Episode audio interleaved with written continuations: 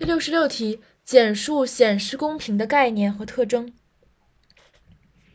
显示公平的概念，这道题是用的是概念拆解的方法。首先就是一个一句话，就是趁人之危显示公平。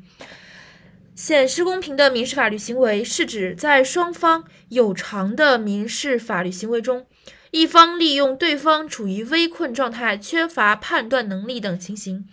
致使民事法律行为成立时显示公平的民事法律行为，首先是一个前提条件，就是双方有偿的民事法律行为。因为显示公平嘛，公平必须要体现在有偿的这个事件当中。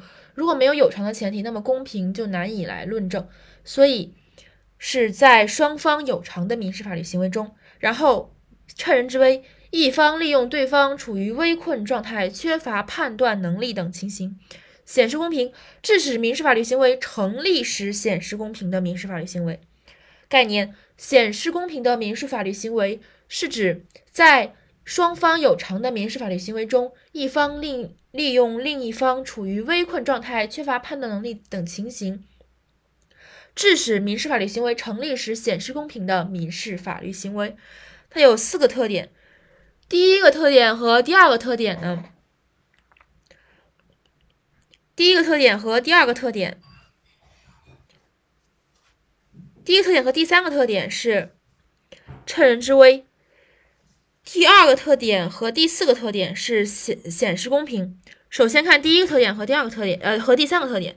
趁人之危呢，首先一第一个特点是第一方，第二个第三个特点是另一方。显示公平呢，第二个特点是双方，第四个特点是公认。首先一。一方利用对方处于危困状态、缺乏判断能力等情形，这是概念的原文。第三点，不利一方当事人所为民事法律行为，并非其本意，而是由于处于危困状态、缺乏判断能力等原因。一和三是对应的。